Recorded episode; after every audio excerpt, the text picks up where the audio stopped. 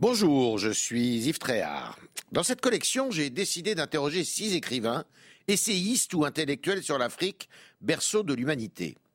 Car 60 ans après la vague d'indépendance, l'Afrique est, dit-on souvent, le continent du XXIe siècle. Pourquoi cet engouement soudain alors que les regards étaient beaucoup moins optimistes il y a peu encore? Mes invités se penchent sur les forces et les faiblesses de ce continent pluriel de 30 millions de kilomètres carrés qui comptera 2 milliards d'habitants en 2050. Car l'Afrique n'est pas uniforme, tant s'en faut, ni dans ses paysages, ni dans ses histoires, ni dans ses peuplements. Les clichés sur l'Afrique ont la vie dure, notre ambition est de les dissiper.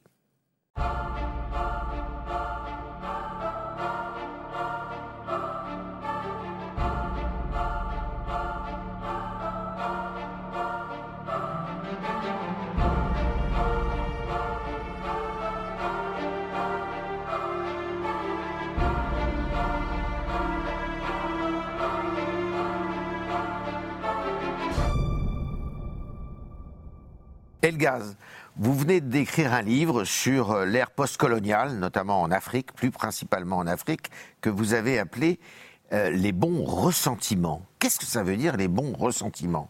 Le ressentiment est, un peu l'emprise du bourreau sur sa victime, emprise euh, à la remorque en quelque sorte de laquelle se trouvent écrasés tous les affects de la victime. Et donc, dès qu'on rentre dans cette logique très pernicieuse, dans ce cercle très vicieux, c'est qu'on est dans la réaction, dans la plainte, dans l'incapacité à s'affranchir d'une forme d'humiliation et puis de son sceau qui est apposé comme ça sur la victime. Et donc, c'est entériner un statut de victime éternelle et donc qui ne crée pas les ressources en quelque sorte, ni l'initiative, ni l'esprit d'entreprise, à partir du moment où on entre dans cette logique-là, on entérine pour de bon sa défaite. Et donc, appeler ça les bons ressentiments, de jouer justement sur une fièvre qui est mondiale, qui n'est pas d'ailleurs que dans les relations postcoloniales ou africaines. Oui, oui. On est dans une époque. Entre, l'Occident et, et, le reste du monde, si vous me permettez l'expression. Exactement. Moi, j'avais fait une tribune euh, à Ouest-France où je parlais de la revanche des damnés de la terre. C'est-à-dire le sentiment d'inégalité. Expression qui est le titre d'un livre de Franz Fanon. Hein. Exactement, que je traficote un tout petit peu. L'idée que beaucoup de populations qui se sont senties pendant très longtemps exclues, à la fois des festins du monde, de tout ce que le monde a produit comme richesse, comme mhm. espace de dialogue, comme espace de discussion, d'interéchange, de voyage, tous ces gens-là qui ont été marqués en quelque sorte par cette forme d'infériorisation et de cette inégalité qui frappe encore très très fort, oui, ont tendance à jeter parfois le bébé avec l'eau du bain et à vouloir renverser le système dans ce qu'on a appelé, dans des expressions diverses, euh, euh, dégagisme. Et puis, au fondement de cela, il y a quand même ce sentiment de, ressentiment, d'une forme d'humiliation tue qui refait surface et dont la fièvre est comme ça parfois assez, assez terrible. Et on a une autrice française, une philosophe euh, qui s'appelle Cynthia Fleury, il a écrit un livre, Sigil la mer, Rire du ressentiment, qui est une monographie formidable de ce sentiment-là. Et en le réutilisant dans mon titre, c'est montrer que aussi loin montent en fait les cris d'émancipation, il y a encore des liens d'interdépendance. Et donc, il faut aller à la racine justement de ce malaise-là. C'est pourquoi j'ai appelé mon livre Les bons ressentiments. Alors pourquoi bon? Oui, mais parce que l'époque, l'époque cultive un ressentiment en lui donnant une vertu quasiment. Ah c'est ça, c'est ça. Et puis, dans le ressentiment, il n'y a pas tout à jeter parce que ce que dit la victime de ce qu'elle a subi n'est pas quelque chose de contestable. C'est ce qu'elle en fait qui est le problème. Donc les bons ressentiments, on peut avoir d'ailleurs de bons ressentiments qui sont parfaitement justifiés. Lesquels, par exemple? Lesquels dire que la structure coloniale et ses survivances et sa manière de se pérenniser par des biais un peu tordus, par une certaine forme d'opacité, d'horizontalité, existe encore et qu'il faut repenser les échanges, mhm. essayer d'en sortir, c'est quelque chose de parfaitement recevable. Mhm. Donc une pensée décoloniale réelle dans sa perspective ancienne, qui ne tombe pas dans les mains d'un activisme rapide, hâtif, qui ne cherche que des ennemis, c'est quelque chose d'essentiel. Et moi, je m'inscris plutôt dans cette, dans cette mouvance-là d'une pensée décoloniale réelle pas dans son expression très panique, accusatrice que l'on voit en France, qui me paraît problématique. Et donc c'est pourquoi rechercher une vérité, réparer les failles de l'histoire me paraît important Et dans cette mesure-là, la notion de bon ressentiment peut avoir des échos. Est-ce que vous faites une différence entre anticolonialisme et décolonialisme? Alors, ces sujets sont très techniques. Alors, anticolonialisme, ça a toujours existé. Toute colonisation produit, dès les origines, son rejet. Par et définition. donc, par définition. Ah Donc, l'anticolonialisme a toujours existé. Alors, des penseurs qui ont été des acteurs majeurs de la décolonisation n'ont jamais utilisé l'étiquette décoloniale. Ce qui arrive récemment, c'est une pensée décoloniale avec ses ancrages, ses perspectives historiques, avec son épistémologie, sa théorie, avec d'ailleurs des origines que l'on retrouve dans les euh, pays euh, sud-américains. Oui. Et donc, c'est cette pensée aussi qui voyage, qui va aussi avoir des tonalités, des expressions dans les universités américaines, avec des termes parfois dépréciatifs. Donc, c'est la woke culture, la, cancel culture. C'est-à-dire qu'on reconstruit le passé, c'est ça? On reconstruit. Ou on l'épure plutôt de, tout ce qui, euh, de tout ce qui gêne? Alors, si on prend le parti de ne partir que sur euh, des slogans, des acceptions rapides, oui, on pur. Mais ces sujets sont infiniment complexes. Il y a des choses qui sont parfaitement recevables et des extrapolations. Et donc, c'est ces extrapolations qui sont très, très commodes d'ailleurs pour la poudrière des réseaux sociaux ou pour la pensée facile de l'époque, où très souvent on parle de racisé, on parle de wokisme, on parle de cancel culture, et ainsi de suite. Ces réalités ont des expressions réelles. L'intérêt d'une pensée réelle, c'est d'aller les explorer, les évaluer pour ce qu'elles sont, mmh. de ne pas tomber dans l'anathème, de ne pas tomber dans la disqualification facile de termes qui ont des résonances par ailleurs. Moi, je ne suis pas tout à fait pour justement l'épuration, pour justement la propreté, pour un hygiénisme moral. Je ne pense pas que ce soit productif. Mais qu'on soit de la même manière aussi sensible aux quêtes à la recherche d'une inclusion réelle, à une pluralité, à un universel qui embrasse justement tous les horizons du monde, je pense que c'est quelque chose aussi que je trouve essentiel. Et donc, dans ce débat-là, il ne faut pas venir un arbitre tranché de façon hémiplégique avec des amnésies volontaires. Il faut venir offrir la chance du dialogue, de la complexité et de la nuance. Et il me semble que ce sont ces notions-là qui sont écrasées par les débats actuels. Alors, dans les bons ressentiments, vous avez euh, une expression, une formule qui est très intéressante, qui euh, consiste à dire, en gros, euh, les jeunes générations se voient tellement peu d'avenir qu'elles se réfugient dans les remugles du passé. Ça veut dire quoi? Parce que ce passé, en gros, c'est un passé qu'elles critiquent, justement, y compris celui de leurs aînés, c'est-à-dire de ceux qui ont été les acteurs de la décolonisation. Oui, la tentation euh, nihiliste, elle est bien présente dans la jeunesse africaine, qui accable autant ses dirigeants que la structure coloniale. Euh, ce qui est intéressant justement dans cette logique euh, justement de destitution des idoles et puis dans le refus justement de se mettre sous la tutelle de structures que l'on pense gangrénées et condamnées pour de bon, se réfugier dans un passé imaginaire, dans l'illusion d'un âge d'or, dans l'existence d'un parchemin qu'il suffirait en quelque sorte de dépoussiérer pour embrasser la prospérité, c'est un autre mythe c'est un fantasme qui est entretenu, pour le coup, par les rentiers d'une certaine forme de décolonisation militante, hmm. qui ne servent finalement que les rentiers et pas forcément l'ordre collectif. Et ces jeunes aussi, dans leur acte de destitution de tout ce qui a préexisté, attaquent les responsables gouvernants.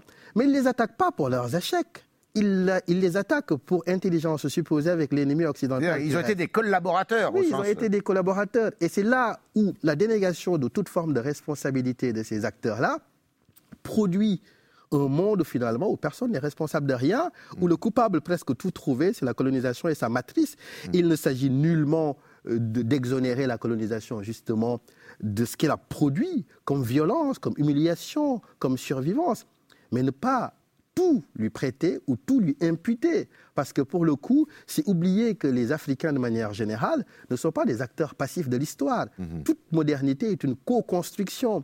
Et que désigner des victimes ne doit pas aboutir en quelque sorte à déresponsabiliser d'autres.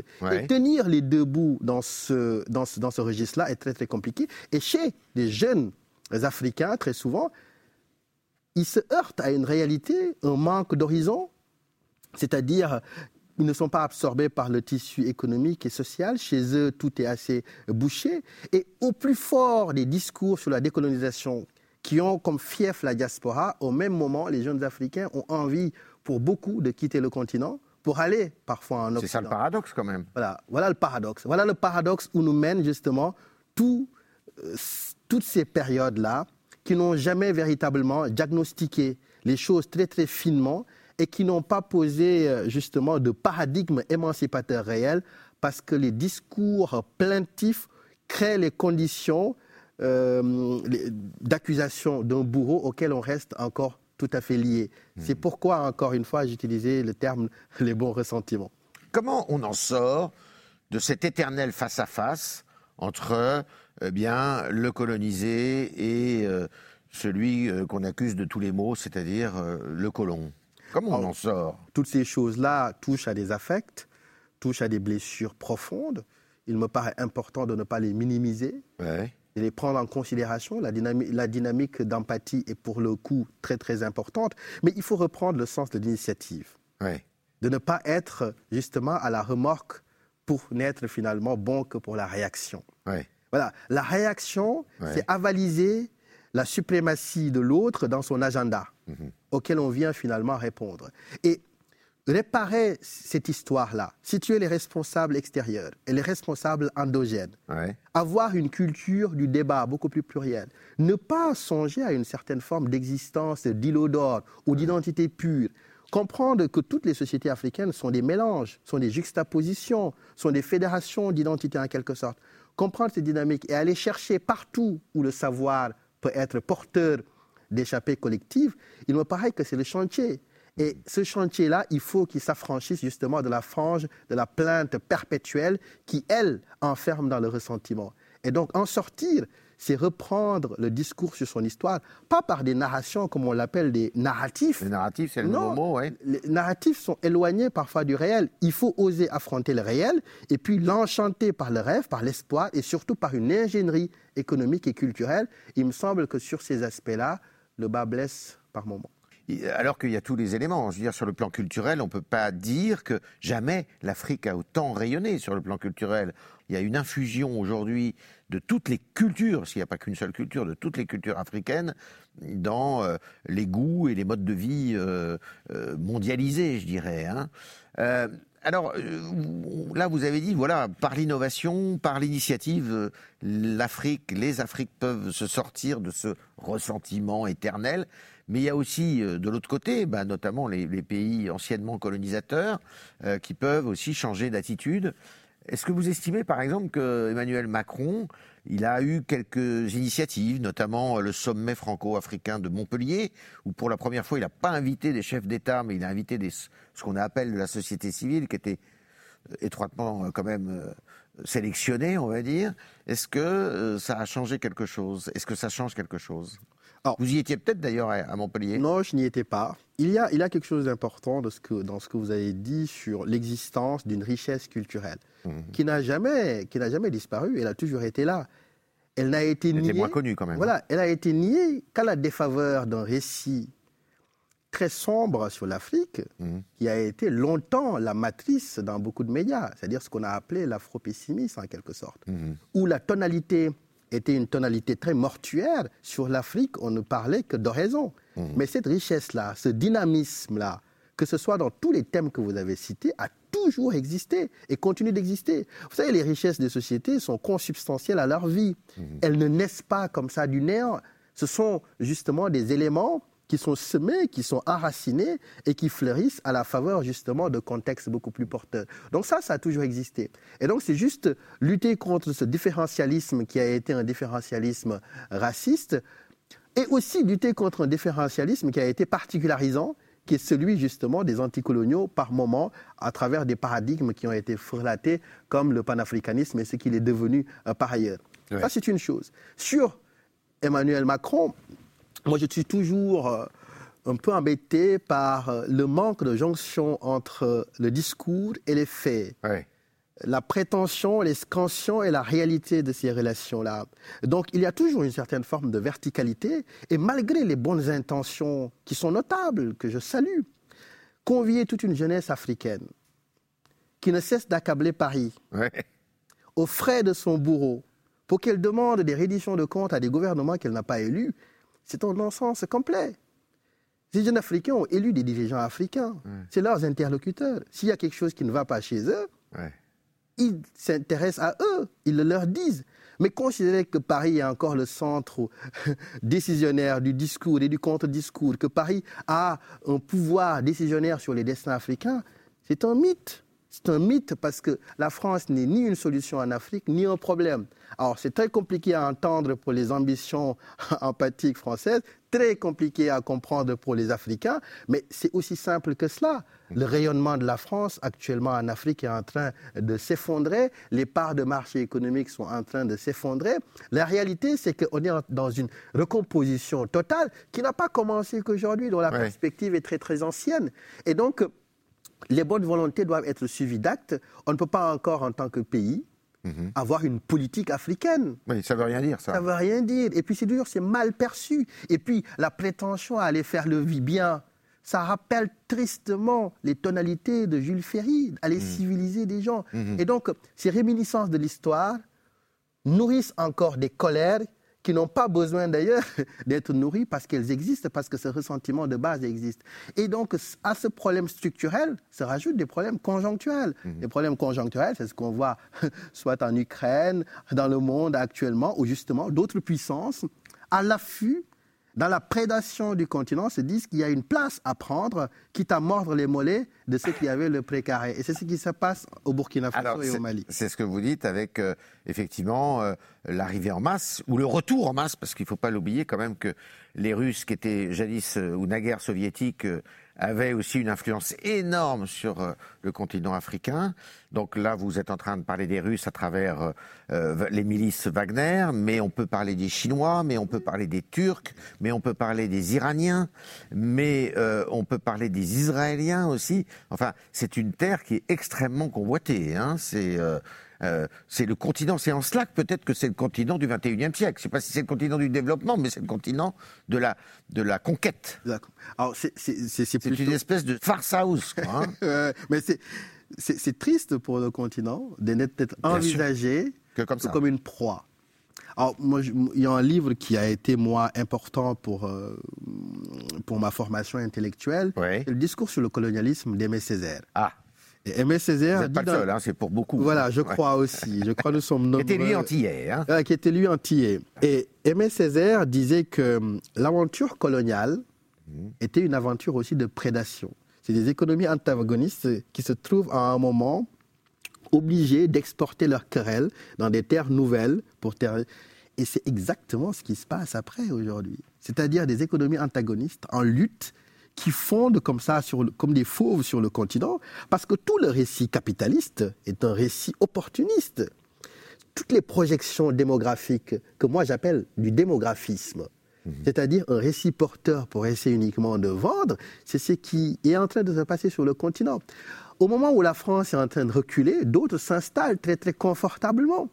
Et la prise d'initiative, le récit sur soi, avoir une certaine forme de souveraineté sur ses produits est en train de disparaître. Et là, pour le coup, la France est un ennemi commode. Parce que pour le coup, elle change de discours, sa verticalité est en train de la casser, elle donne des gages, des bonnes volontés. Mais vu que historiquement, elle a été l'ennemi, elle a été justement la matrice intellectuelle, et que jusqu'à présent, elle reste justement le centre des décisions, de l'édition, du lectorat, du réseau institutionnel et culturel, oui, ça crée les conditions de ressentiment. À, côté, il y a toute une force, justement, prédatrice qui est en train d'aller sur le continent sans état d'âme. Et, résultat des courses, aujourd'hui, c'est-à-dire tout ce qui marche dans un pays comme le Sénégal n'est pas sénégalais. Donc la richesse, c'est est, expatrié en quelque sorte. Et c'est une richesse qui vient beaucoup euh, des pays du Golfe arabique notamment. Hein. Mais c'est un, voilà, c'est un monde multipolaire. Il va partout. Il va en Chine, comme vous l'avez dit. Il va en Russie très timidement parce que les Russes historiquement n'ont pas eu de relations économiques privilégiées. Mais on oublie très souvent dans la donnée quelque chose d'essentiel. Pendant la guerre froide mhm. et même avant, c'est-à-dire en plein développement du marxisme, qui a mhm. élu des fiefs dans beaucoup de capitales africaines, dont Dakar. Mhm. Beaucoup de dirigeants africains ont été formés en URSS. Oui, à l'université Patrice Lumumba. Exactement. Mhm. Et cette forme de force intellectuelle a toujours tenu ce discours anticolonial, mais une fois au pouvoir, cet échec n'a pas été sondé ou évalué. Donc on est dans des réminiscences de l'histoire qui sont cruelles, des formes de répétition, et vous connaissez sans doute la formule, l'histoire se répète toujours deux fois, la première fois en tragédie et la deuxième fois en farce. Et là, la seule différence, c'est que la farce est aussi tragique. et donc on est dans, ce, on est dans, ce, dans cette situation-là où on ne s'embarrasse même plus de regarder les faits. C'est-à-dire les faits deviennent embarrassants. C'est-à-dire il y a des discours, il y a des idéologies, il y a des postures, il y a des regards qui sont commodes parce que taper sur l'Occident, c'est la garantie de recruter des admirateurs faciles sur le continent, alors que justement la réalité de la présence française n'a rien à voir avec le temps de Focard et le temps des colonies. Et Jacques Focard, qui était le conseiller Afrique du général de Gaulle et, de, Georges Pompidou. Euh, dans euh, votre livre, vous avez cette formule qui me paraît très intéressante. Vous dites l'islam, élément rassembleur de l'anticolonialisme. Est-ce que vous estimez que cet islam qui, par endroits, et notamment dans le Sahel, s'est souvent transformé en islamisme, eh bien, euh, effectivement, ça a servi d'arme, d'une certaine façon, intellectuelle, d'idéologie euh, contre euh, les anciens colonisateurs À tout le moins, un argument fédérateur. C'est-à-dire quand on regarde, moi j'ai appelé dans mon livre euh, le chapitre La généalogie du sentiment anti-français, anti-occidental. En essayant de voir la donnée un peu multicausale mhm. de l'affaire. Et donc j'en reviens un peu à l'islam. C'est-à-dire quand on regarde les interventions françaises dans le temps long en Afrique, il y a des fiefs qui sont des fiefs qui sont restés dans les mémoires. Il y a l'Algérie. Mhm. Dans le récit qui a été fait de la contre-violence coloniale, l'islam a joué un rôle fondateur, parce qu'il a fédéré contre justement, il offrait une alternative, un autre récit, un kit explicatif du monde et un kit politique qui était pour beaucoup une forme d'identité ancrée. Alors que même quand on regarde dans la perspective très ancienne, cet islam-là n'a pas une simultanéité avec les populations, forcément qu'elle prétend euh, défendre, à qui elle prétend offrir justement un horizon on regarde aussi ce qui se passe en Algérie dans les années 90. avec la guerre. Avec la guerre. civile. Ainsi de suite. Vous regardez ce qui se passe au Sénégal, dans mon pays. C'est-à-dire, il y a un livre de Moriba Magasuba, qui est un journaliste qui a été à Jeune Afrique, qui dans les années 80 a écrit un livre qui s'appelle Sénégal et demain les Mollahs. Mhm. Déjà. Et quand vous regardez ça. Déjà. Déjà les années 80. Déjà, alors que pendant très longtemps, on a considéré que des pays comme le Sénégal, les pays africains. Un, Afrique, euh, un islam soufi. Exactement. Un islam soufi était un rempart contre l'avancée du wahhabisme. Et il y a eu des chocs aussi qui se sont produits. Il y a eu la révolution iranienne, voilà, qui a aussi eu son, son, son, sa déflagration en quelque sorte dans le monde. Donc l'islam est devenu une forme d'identité pour des gens aussi qui voulaient contester l'ordre occidental. Mhm. Et donc ça, ces expressions-là, ces ancrages-là existent. C'est-à-dire pour contrer le discours occidental, oui, on trouvait commodement, mhm. euh, commodément voilà, cette entité islamique qui pouvait produire un contre-discours. Il ne faut pas oublier que toute colonisation, produit les conditions d'une forme de contre-violence et de contre-récit. Et ce récit-là, on le trouve partout. On peut le trouver dans le marxisme, on peut le trouver dans l'anticolonialisme, on peut le trouver aussi dans une version aussi de l'islam. Et n'oublions pas que même en Occident, les trotskistes anglais mhm. ont théorisé l'islamo-gauchisme avant que le terme ne devienne dépréciatif dans la bouche de beaucoup. On entendait à l'époque qu'il fallait faire une alliance avec l'islam, mhm. que le front ne devait pas découvrir en quelque sorte l'ennemi, l'ennemi qui était l'ennemi occidental, sa matrice dans laquelle on mettait à la fois le capitalisme et le libéralisme.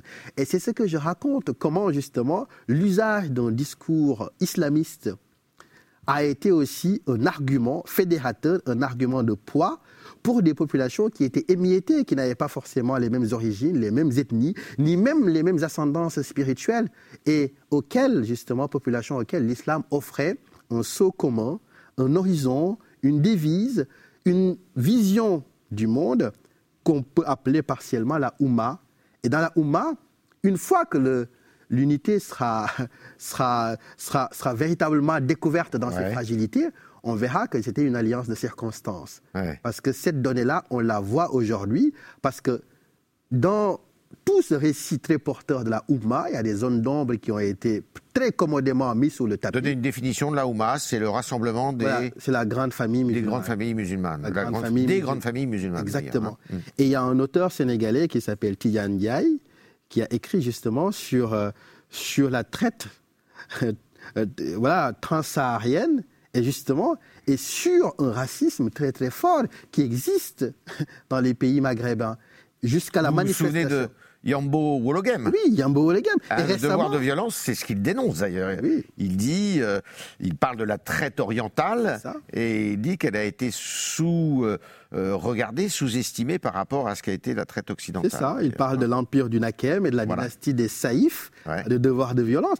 Mais encore récemment, exemple le plus sans doute parlant, on a eu le président tunisien, Ouais, Kaïs Saïd, qui a, eu, qui a libéré les flots racistes en Tunisie contre les populations euh, euh, sud, Mhm. Sud- euh, voilà, d'a- d'Afrique subsaharienne bah ouais. ainsi de suite, révélant par là justement un vieux fond qui a toujours existé, que les luttes anti-occidentales avaient jusqu'à présent assez maintenu euh, sous silence ou scellé, je ne sais pas comment il faut dire, mais en tout cas, voilà, voilà beaucoup de réalités justement qui ont eu tendance à être occultées parce que la récurrence du discours devait uniquement focaliser l'attention sur le bourreau occidental. Ça a été entretenu, entretenu aussi d'ailleurs par une partie de la gauche euh, française anticoloniale, parce que cette rente décoloniale, elle était assez confortable. Alors que plus la rente monte, plus justement cette popularité existe, plus les populations africaines étaient encore une fois enferrées dans des logiques d'asservissement. Elgas, quand euh, vous dansez, vous dansez sur quelle musique africaine? Sur beaucoup. Alors, je danse sur euh, Tesfa Mariam Kidane, Kidane. Elles sont pas nécessairement dansantes, toutes les musiques, hein, euh, évidemment. hein. Mais on peut toujours danser quand même. Très jazzy. Et on va, on va continuer à l'écouter. Et puis, en même temps, euh, un auteur, un écrivain africain que vous appréciez tout particulièrement Ah, celui qui m'a marqué, que j'ai découvert sur le tard, c'est un écrivain guinéen qui s'appelle William Sassine. Oui, William Sassine parce qu'il a eu un destin un peu funeste. oui. Ses étoiles filantes, très talentueux, mais qui a été un peu boudé par la reconnaissance jusqu'à la fin de sa vie. Et qui a écrit des bouquins d'un humour dévastateur et d'une justesse remarquable. Merci Elgaz. Merci Yves Tréhard.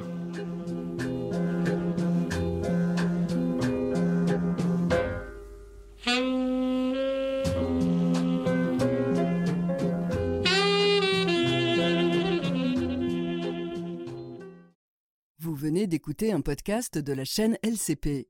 Retrouvez nos autres programmes sur votre application Apple Podcast, Spotify ou Deezer et les replays de nos émissions sur le site lcp.fr et notre chaîne YouTube. À bientôt!